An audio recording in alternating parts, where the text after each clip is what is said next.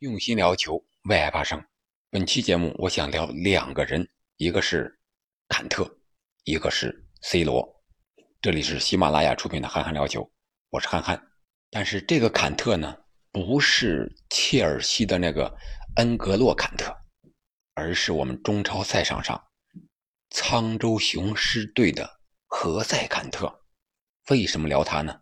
因为昨天晚上这场比赛真的是太疯狂了。首先对阵的双方是十七轮不败的武汉三镇，对阵是保级球队河北的沧州雄狮，但是这个比分呢，却是沧州雄狮意外的四比三绝杀了武汉三镇。这个过程还是一波三折的，而这次比赛的主角就是这位何塞坎特，他是一个人上演了大四喜。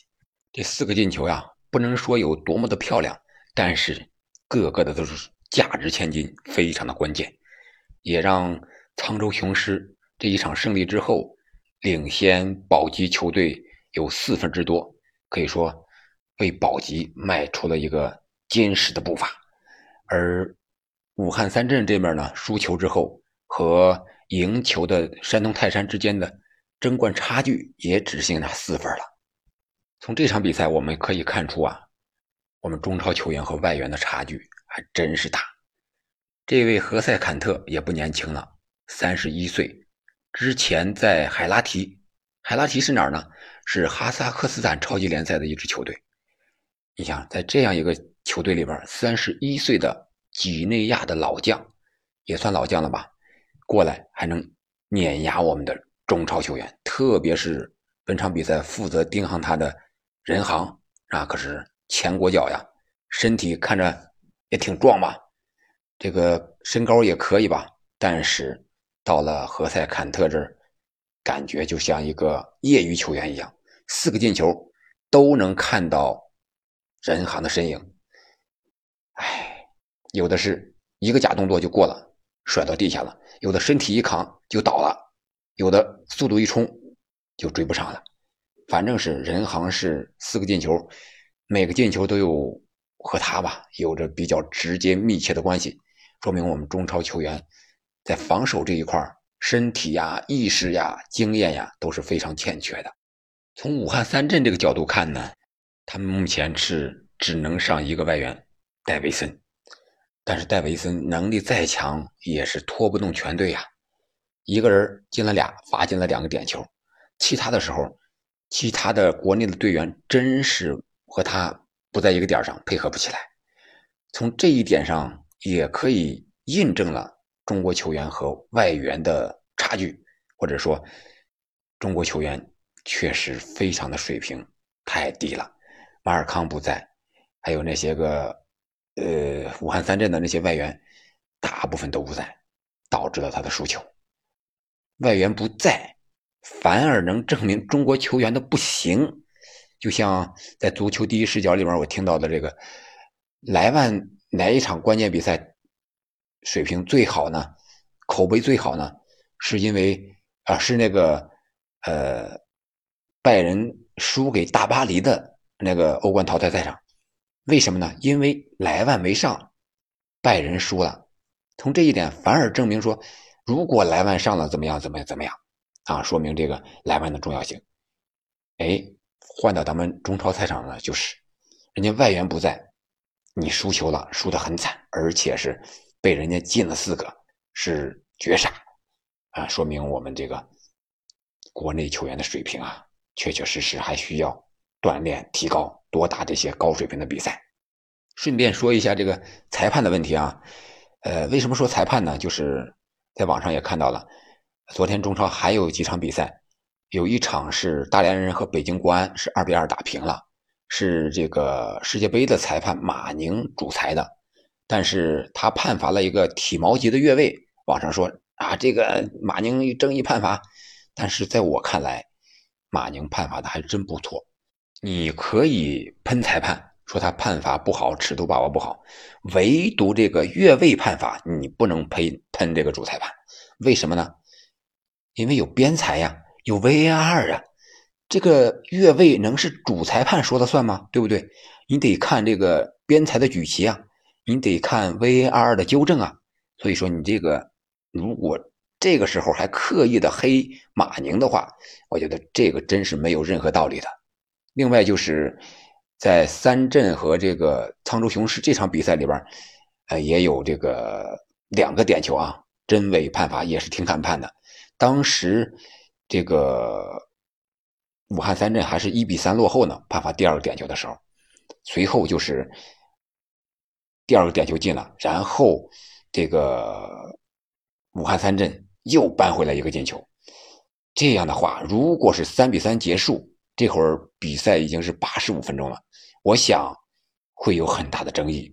为什么呀？武汉扳平了，是吧？又保持不败。关键是沧州雄狮那边，眼看到手的保级三分变成了一分，甚至还有可能最后是个被绝杀。如果是向着这个导演的思路去演的话，我想那对于这场比赛的主裁判的争议真伪。会有很大的争议，但是呢，恰恰相反，被绝杀的是武汉三镇，绝杀的呢是沧州雄狮。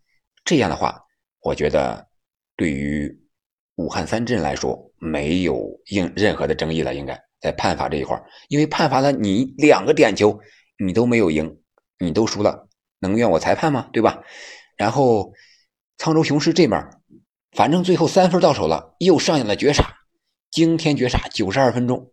何塞坎特大四喜，哎，你看，人家目的也达到了，三分也拿到了，肯定也不会这个对裁判有任何的异议啊。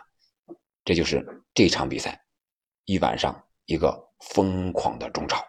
然后我们再看看铁打的老将 C 罗，不是他进球了，是因为他血染赛场了。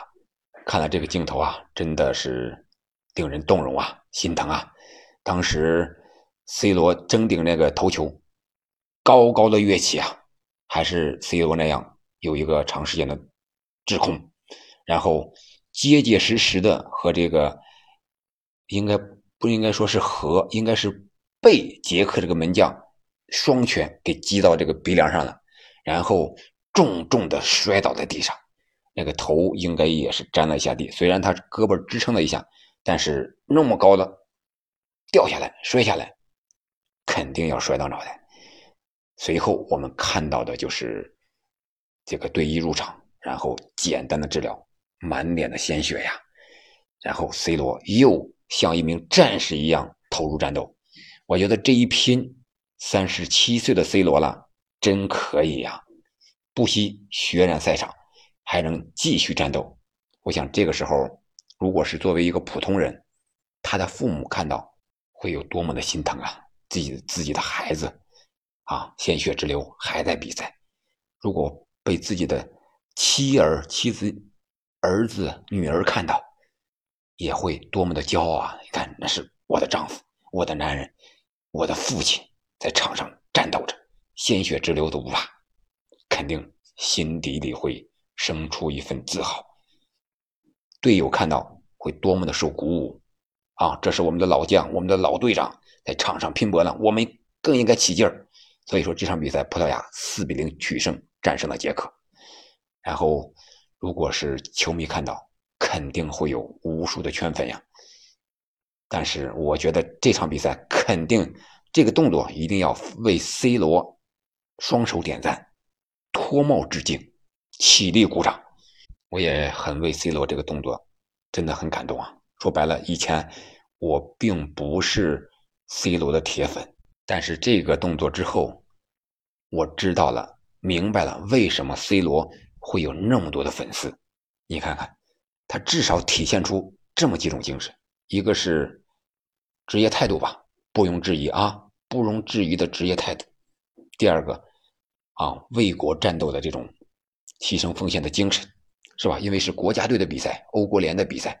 你代表的是葡萄牙这个国家，为了国家不惜牺牲自己，对吧？C 罗功成名就，什么都有了，又有钱，他可以不拼那个球，又是一个越位球，他可以不去拼，但是人家去拼了，他选择的是继续战斗，而是没有留个力啊，这个象征性的冲一下吧，他没有，他选择的是继续战斗，他没有停下来下场休息。还有一点，我觉得至少体现了这个作为一名男人的责任担当吧，像男人一样去为之球队献出一切，还有就是为世界杯这个梦想去拼搏、去奋斗，永不放弃。我觉得这是这个老将值得我们普通人学习的地方。你个人只要有梦想了，你就应该勇敢的去追，不论你多大的年纪，不论。你身处什么样的环境？还有就是这个表率的作用，作为队中的老将、队长、核心啊，这种表率的作用比进几个球激励作用还要大。队友看到了，特别是一些年轻球员看到，会有什么样的表现？会产生什么样的心理反应？我觉得这对世界杯，对于葡萄牙参加世界杯，在世界杯上的表现。都有很大的正向的激励作用。好了，时间不早了啊，一会儿八点钟我还有一场这个我们这儿组织的足球联赛，我得赶紧去，还得热热身。好在这个球场离我只有五分钟。好了，我们下期再见，我去热身了，拜拜。